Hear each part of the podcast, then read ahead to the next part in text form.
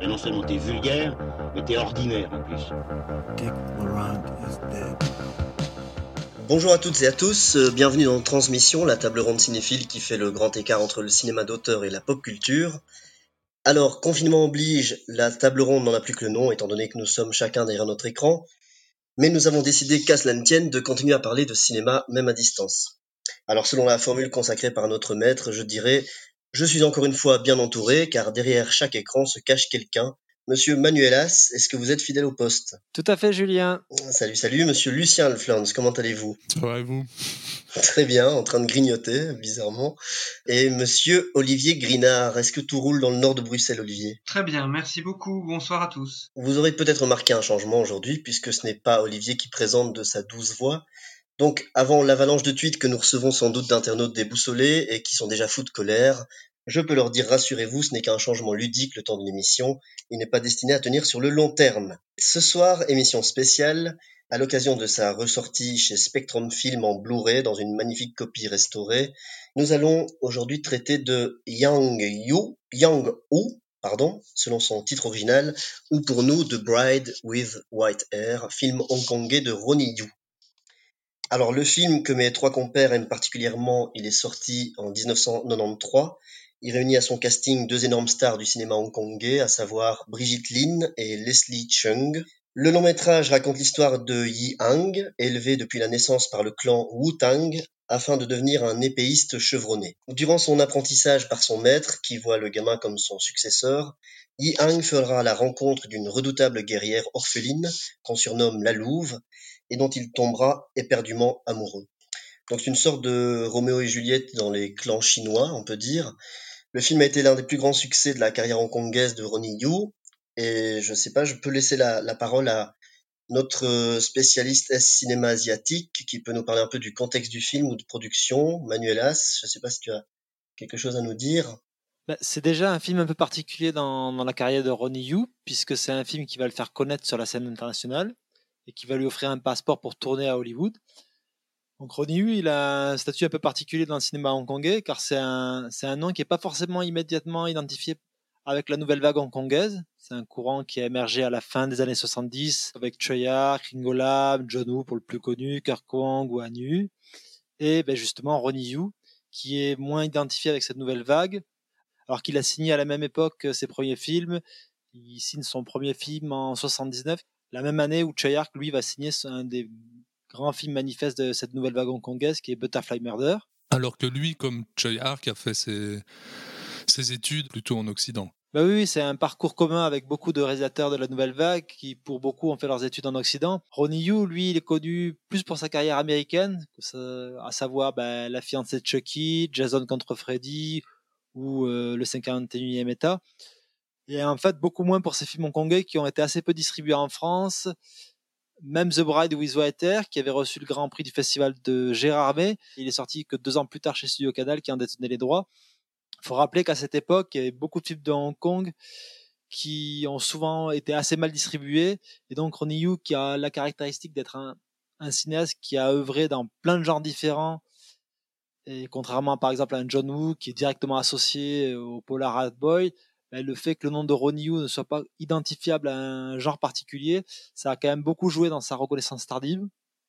Et donc c'est vraiment avec euh, Django, The Bride with White Hair, que Ronnie Yu vraiment se fait un nom. Mais c'est particulier aussi parce que hum, c'est un cinéma que j'aime beaucoup. Et pareil, moi, je, enfin, j'avais jamais vu aucun film hongkongais de, de Ronnie Yu. J'avais vu euh, la, la, majorité de ses films euh, américains. Et c'est assez, assez particulier de, comme on le dit souvent quand on parle de, classiques, de premiers films, comme on avait pu le dire pour euh, Paul Verhoeven et son Peters, euh, c'est assez marrant de voir que Hollywood va chercher un gars comme ça pour réaliser des œuvres de studio, alors que c'est quand même un film qui, qui met très en avant sa singularité. En même temps, bon, après, on peut, on peut aller plus loin et dire que c'est pas tant que ça, qu'Hollywood aime bien prendre des, des, cinéastes un peu singuliers et les formater. Bon, voilà, mais, mais, mais, mais c'est étrange de, de, se dire que ce mec est en tout cas dans mon cas, était plus connu pour, pour sa carrière euh, américaine plutôt que, chinoise hongkongaise. Oui, et puis ça a beaucoup à voir avec ce que je disais auparavant. C'est ces films-là, ils ont été extrêmement mal distribués et voire même ghettoisés. Il a fallu vraiment en France un travail de critique, de distributeur militant pour que ce cinéma-là il émerge de ce qui était un peu les bas-fonds des vidéoclubs. Il a fallu une revue comme HK euh, qui était vraiment conçue comme une revue de prestige avec du beau papier, une belle iconographie, un travail de fond sur ce cinéma-là et la collection ben, du même nom qui était dirigée par Christophe Gans pour que ce cinéma-là il acquiert vraiment une certaine légitimité et une visibilité. Il y avait quand même quelque chose de très paradoxal parce que partout à l'international, tu avais des Oliver Stone, des Joel Silver, des Tarantino ou des Scorsese, bref, tout le gratin hollywoodien qui voyait qu'il y avait un courant très fort qui émergeait. Et de l'autre côté, bah, tu avais un film comme euh, le film de Ronnie Yu qui était rangé dans les placards de son distributeur. Quoi. Eh ben, euh, justement, on peut, peut continuer. Moi, moi si, si on a décidé de changer les rôles, notamment, c'est parce que moi j'ai vu le film, je l'ai même revu du coup euh, une fois de plus, et c'est un film pour lequel je passe totalement à côté. C'est-à-dire que je j'ai l'impression d'être perdu dans un truc, de, dans un univers inconnu. J'ai l'impression de manquer de code. Euh, mes chers amis, est-ce que ce, ce, film il demande des, des, des codes particuliers de spectateurs ou presque une initiation à ce, à ce genre d'univers? Bah, à mon avis, pas tant que ça. Le film de Yu, justement, il a été assez critiqué comme étant un peu une tentative de normaliser le genre du Wuxapian, qui est pour résumer assez simplement, c'est un peu l'équivalent de nos films de chevalerie. C'est des reproches qui ont été, par exemple, adressés plus tard à Tigre et Dragon. Cette idée de dévoyer un peu le genre, de chercher à l'anoblir, de le lisser, de le rendre plus acceptable. Donc non, pour le coup, je pense pas vraiment que c'est un film si inaccessible pour un non-initié. Pour moi, c'est un gros plaisir cinéphile, c'est un gros plaisir visuel permanent, c'est un gros plaisir. Et donc, qu'on soit euh, initié à ces codes-là ou pas, il y a un plaisir, euh, il y a un plaisir de la caméra, il y a un plaisir, de, la photo, il y a un plaisir. Bon voilà, il y a, un, vrai plaisir de cinéma, même en dehors de, des codes qui, peuvent parfois euh, être un petit peu, singuliers, mais pas tant que ça, ou en tout cas pas plus que beaucoup d'autres films Arc auquel on, on pense, auquel le film fait même référence euh, à plusieurs moments, euh, Fantôme chinois, Zoo, euh, Histoire de fantôme chinois, Zoo, etc. Moi, je pense quand même que si tu n'as jamais vu un film de Hong Kong, ça peut être un peu surprenant. C'est quand même un film qui recourt à des codes qui sont typiquement de, ce type de cinéma.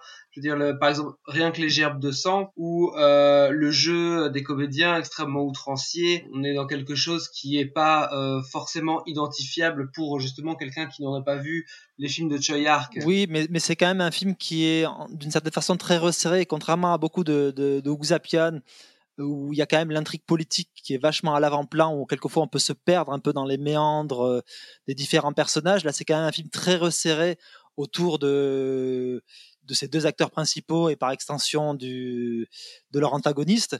Oui, mais là tu parles euh, à un niveau euh, narratif en fait, au niveau stylistique. Pour moi, c'est vraiment le type de film début des années 90 Hong Kong populaire. C'est vraiment ça que, que je me figure, tu vois. Mais c'est vrai que après, euh, comme tu le disais très justement, Manu, l'intrigue se resserre sur ces personnages et ne va pas aller dans des, euh, espèces de circonvolutions euh, autour d'intrigues politiques et de clans et de sous-clans. Ouais, et en plus, tu sens très clairement que c'est quelque chose qui intéresse pas Ronnie Yu dans ce film-là. C'est pas du tout un aspect du Yuxia qui traite. Mais non, mais justement, il y a quelque chose qui m'a intéressé euh, dans ce, en, en, revoyant le film.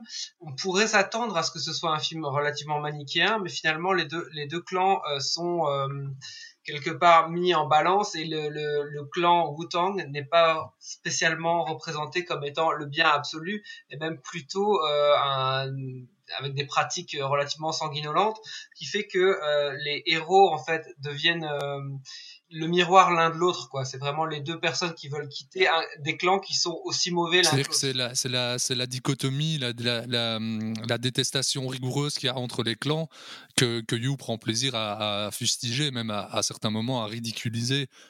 Parfois euh, visuellement je pense au au prof en début de film, euh, à ce qu'il raconte, ou même euh, quelque chose qui fonctionne très bien pour moi, c'est le, jeu qu'il y a sur les couleurs entre, entre ces clans, etc., qui, finit par, par former quelque chose de très chaotique et quelque chose que, que ouais, voilà. Moi, moi j'ai l'impression qu'à certains moments, euh, Ronnie Yu ridiculise un peu cette guéguerre-là. Par ailleurs, j'ai pas lu le, roman originel dont, dont est, tiré, est tiré le film. Mais apparemment, ce, ce qu'on entend dire du, du réalisateur lui-même, c'est que c'était sa volonté en effet de, faire une sorte de, de, Roméo et Juliette en mandarin, en mettant en avant le côté lutte contre, contre le destin plutôt que le côté politique et martial du, roman originel. Tout en gardant pour, ce qui est le plus parlant dans le film, enfin ce qui est très parlant dans le film, c'est le, discours euh, sur les sur les traditions chinoises qui s'étiolent. Ça, visiblement, il a voulu en faire en faire quelque chose. Oui, mais après l'aspect romance à la Roméo et Juliette, qui est effectivement prégnant dans le film et qui est revendiqué par Ronnie Yu, pour moi, le cœur même du film, c'est vraiment l'ambivalence du sentiment amoureux. Parce qu'il y a vraiment, vraiment quelque chose de très singulier dans le choix même du casting du film, où tu as un personnage masculin au très doux et efféminé, qui est Leslie Chung, et à l'opposé, tu as ce personnage incarné par Brigitte Lin, qui a des traits beaucoup plus durs et beaucoup plus masculins. C'est quelque chose d'assez trouble, qui est même poussé dans le choix de, d'une jeune fille pour incarner le personnage de Leslie Chung enfant. Donc il y a vraiment quelque chose qui se joue sur le caractère vraiment ambivalent du sentiment amoureux avec ce personnage de, de Siamois et qui pour le coup en plus il faut séparer au sens propre comme au figuré. Bah, je, suis absolument d'accord avec ce que tu dis. Maintenant, il, fait quand même.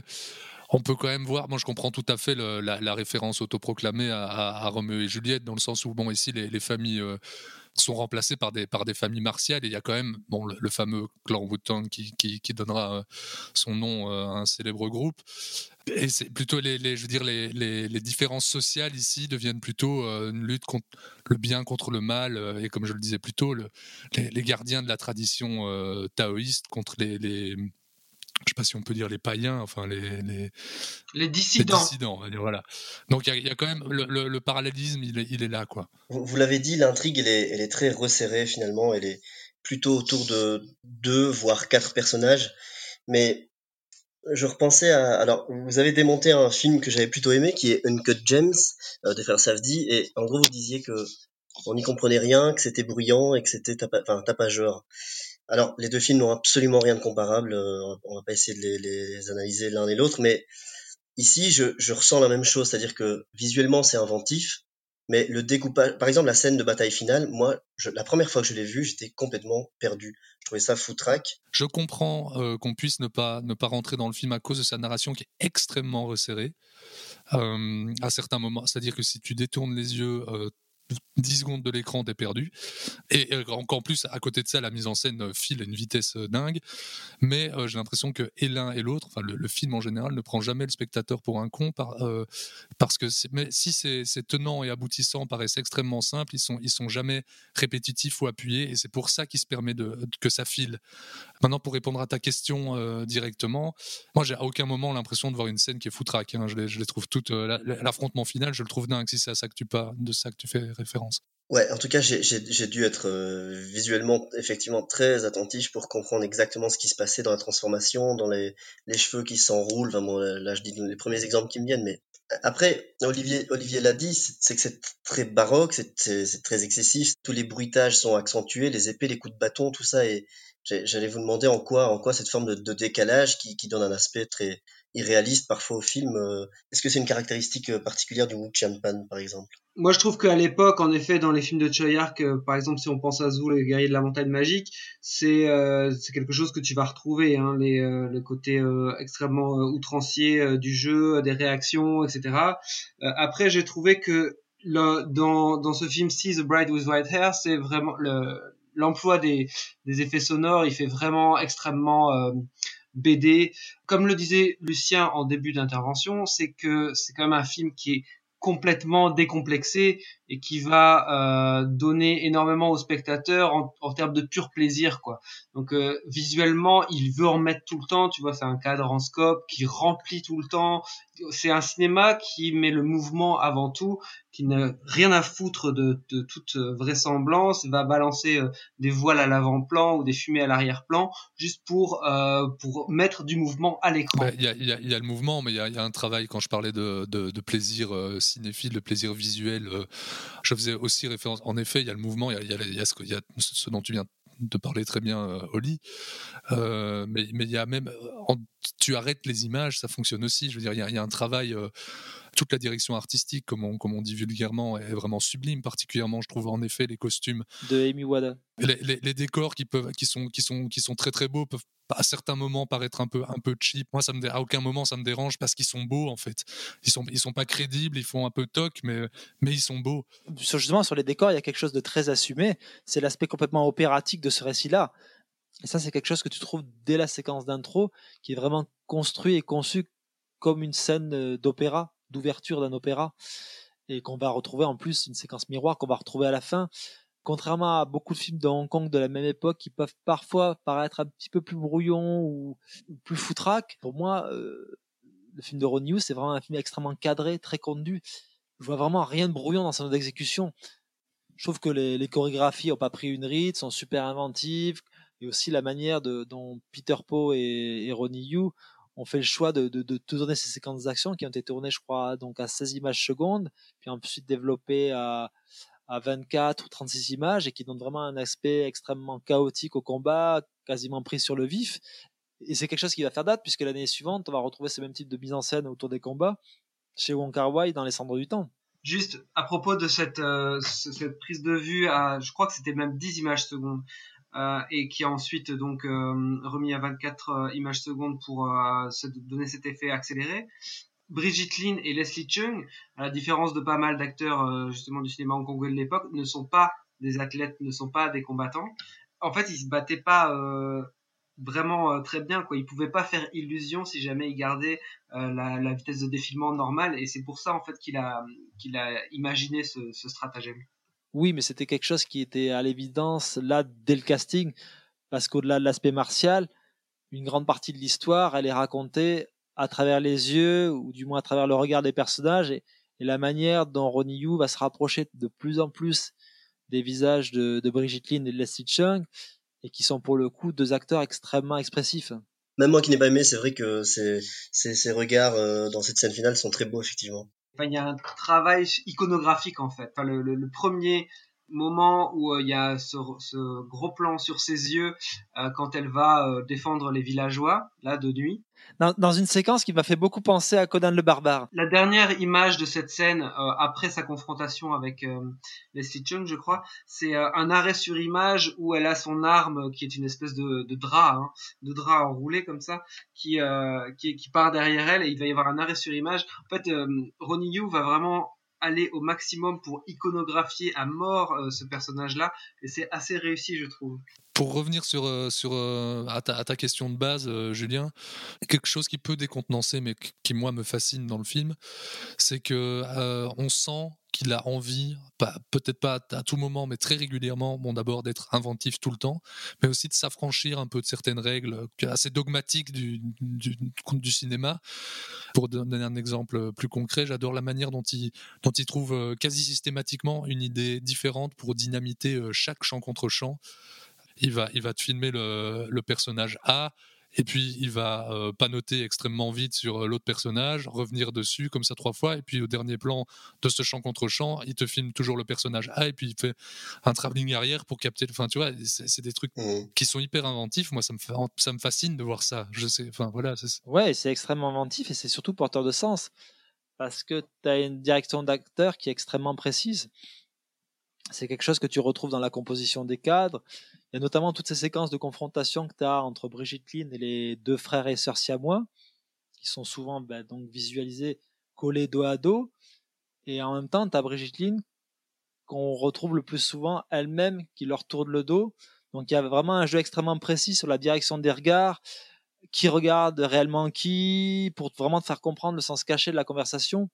C'est aussi que sa, mise en scène et son découpage épousent assez bien l'étrangeté, même par, par instant le, mysticisme, pardon, du, récit. Et ce genre de choses, ça, rentre un peu dans cette idée-là, je trouve.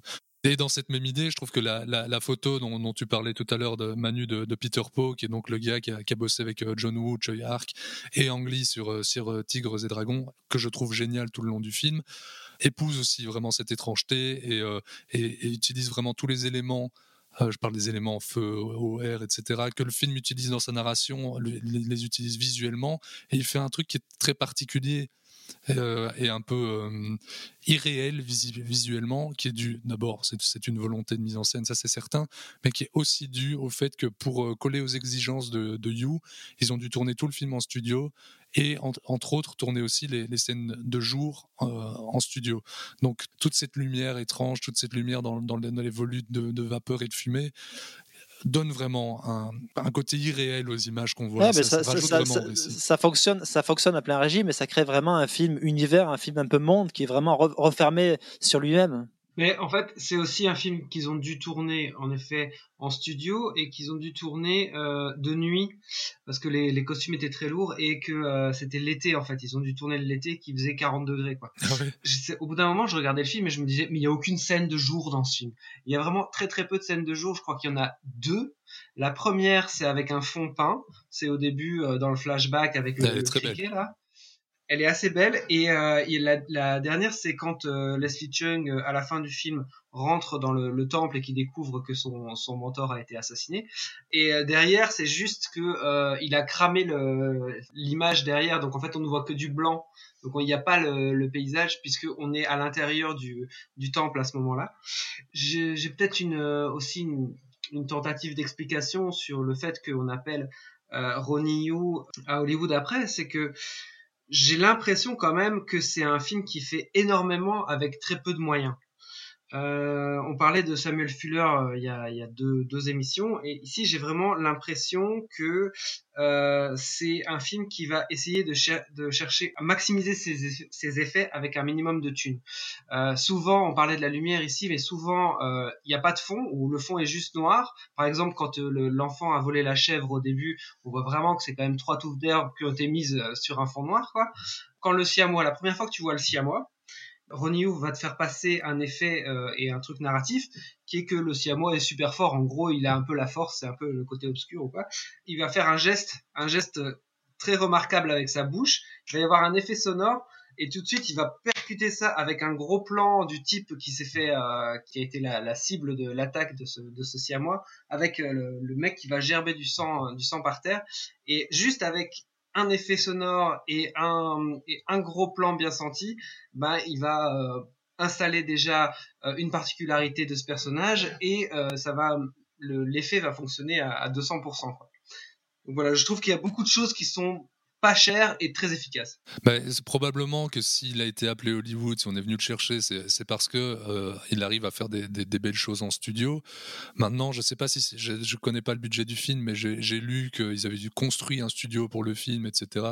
Je ne sais pas si c'est un film si fauché que ça. C'est un film qui va jamais mettre son ambition de formel de côté, quitte à parfois euh, euh, laisser dans le plan deux ou trois choses qui pourraient paraître peu produite, on va dire, mal ouais, produite. Tu disais même que, que, c'était un film à montrer dans les écoles de cinéma, pratiquement. Mettre l'ambition avant toute chose, quitte à utiliser un peu un côté débrouillard, quoi. Oui, après, on a beaucoup parlé de l'inversion formelle du film, mais ce que montre quand même euh, The Bride with White Hair, c'est que euh, Ronnie Hughes, c'est un conteur, un narrateur accompli. Tu as une des séquences, pour moi, clés qui intervient justement dans l'affrontement final, qui est cet affrontement final qui a tant fait grincer les dents de notre Julien Rombaud national c'est ce moment-là où tu as Brigitte Lynn qui s'adresse au personnage de la Chung et qui va lui jeter au visage toute sa vérité, toute son hypocrisie d'une certaine façon. C'est vraiment un moment clé et charnière du récit auquel Ronnie Yu t'a préparé tout au long du film et qui vraiment éclate à ce moment-là et qui est déchirant, qui te prend aux tripes et à la partie. Je n'ai pas, pardon, je, n'ai pas dit que je, ne l'avais pas aimé, je dis que je l'avais pas compris, ce qui est peut-être pire d'ailleurs. Mais pour, pour, revenir sur la narration, euh, il y a des trucs qui me, tu, tu dis que c'est un conteur, mais moi, il y a des choses que je vois, des personnages secondaires, comme un général, par exemple, qu'on voit, je ne le vois pratiquement plus après, je sais pas ce qui devient. Il y a le bijou de Jade qu'on donne à, Leslie euh, Chung, qu'après, voilà, il donne pas grand chose dans la narration. Alors là, pour le coup, je suis vraiment pas d'accord avec toi. Euh, c'est vraiment utilisé dans la narration. Tu as deux trophées qui sont confiés à Leslie Chung. Le premier, c'est effectivement cette pierre de Jade que lui confie euh, la, la, fille de l'intendant. Et euh, justement, tu as une scène extrêmement violente qui va s'en suivre, puisque Leslie Chung a confié cette pierre de jade à un jeune paysan, et elle va lui apprendre qu'elle a récupéré cette pierre de jade et qu'elle a tué ce, jeune paysan. Et euh, c'est une séquence glaçante. Et en plus, Ronnie Yu a l'intelligence de, de pas la mettre plus haut dans le récit. Elle il la surdramatise pas. Leslie Chung, il a à peine le temps de montrer son dégoût, son effarement. Et un peu plus tard dans, dans, le film, tu as Leslie Chung qui reçoit un deuxième talisman qui lui est accordé pour mener à bien une mission qu'il n'a pas envie de mener. Et euh, alors qu'il est ivre euh, ce soir-là, il va sortir ce talisman et le, le montrer euh, à, au personnage féminin pour lui pour lui signifier un petit peu tout le dégoût qu'il a vis-à-vis d'elle. C'est vraiment quelque chose qui est traité dans le récit, c'est vraiment pas quelque chose d'anecdotique. Non, mais par rapport à cette scène finale, en effet, moi je trouve que le climax fonctionne à plein régime. Déjà, je trouve qu'il est très lisible. Par exemple, c'est quand même assez compliqué euh, ce, qui se passe entre euh, la jeune fille euh, qui est amoureuse de Leslie Chung, qui va attaquer Brigitte Lin, et puis après il y a tout ce moment où elle va elle-même quelque part se donner le coup de grâce c'est quand même il y a plusieurs personnages, a les, les, actions sont complexes et euh, ça, ça, fonctionne extrêmement bien. Et aussi, comme le disait Manu, ça fonctionne extrêmement bien au niveau dramatique parce que euh, en effet la trahison, tu as eu le, le, passage à tabac juste avant qui est quand même croquignolet et euh, tu as le, enfin, le, tout le moment où elle part de, de, la secte et elle se fait lyncher. Et puis euh, tu as, le, as, ce moment-là où elle se, se retrouve trahie, enfin ce qu'elle croit être une trahison par euh, Leslie Chung. Et je trouve que dramatiquement, ça fonctionne vraiment très bien et tu comprends. Enfin, c'est comme une scène où tu verrais une super vilaine qui serait en train de d'éclore devant tes yeux, mais en même temps, tu comprends tellement euh, sa, rage à ce moment-là que euh, tu es content qu'elle va tuer euh, tous les membres du Wu-Tang qui sont quand même censés être les gentils, entre guillemets, les gentils de l'histoire. Il y a dans le film une scène d'amour euh, incroyablement lascive et euh, qui, est, prédite plutôt d'ailleurs dans le film par une sorte de, de suçage de, de sang euh, vicié qui est, qui est assez sensuel et étonnant. Enfin, moi, j'aime cet instant dans le film m'a à la fois surpris et, plus. C'est là aussi que je disais que c'est un, cinéma très décomplexé, quoi. Genre, quand il faut une scène de cul, on y va, quoi. Et comme on sait que, que, que Julien est particulièrement sensible à, à ce type de scène. Hein, des... euh, voilà, je voulais, je voulais savoir ce que, ce que tu en avais pensé. Eh ben pour le coup, pour le coup, pour le coup, j'ai trouvé ça très bien. Et, tout ce dialogue où, où, il lui trouve un nom, pour le coup, c'est les, les, les, scènes où, où j'étais complètement avec eux, plongé avec eux, parce que parce que ouais, parce que effectivement, au niveau du, de, des sens, des sensations, il se passe quelque chose de, de fort. Ouais, ouais. Non, j'ai aimé cette scène. Et au niveau de l'ambiguïté sexuelle entre les Siamois, c'est pas mal aussi, je trouve. Ah, ça Et puis en plus, l'ambiguïté sexuelle, elle se retrouve dans tout le film. Dans le personnage des Siamois, dans le cast. Et aujourd'hui, en plus, elle est accentuée par le fait que des années plus tard, euh, après la réalisation du film, la Cheng ait fait son coming Donc vraiment, cette dimension sexuelle elle est vraiment au cœur du film. Eh bien, merci, merci messieurs pour cette, euh, émission. On va, arrêter là. Je crois qu'on a été assez complet sur le film. Euh, il ressort donc chez euh, Zut, chez Spectrum Film, en Blu-ray, en support physique. Donc vous n'hésitez pas à le revoir. Et pour ma part, je vais aussi encore me, refaire un visionnage pour rejoindre mes, camarades. Merci à toutes, merci à tous, merci à vous les amis. Merci Julien, Julien Romo, notre chance boudroie nous. C'est trop d'honneur, c'est trop d'honneur que vous me faites. Eh ben, merci beaucoup et à bientôt.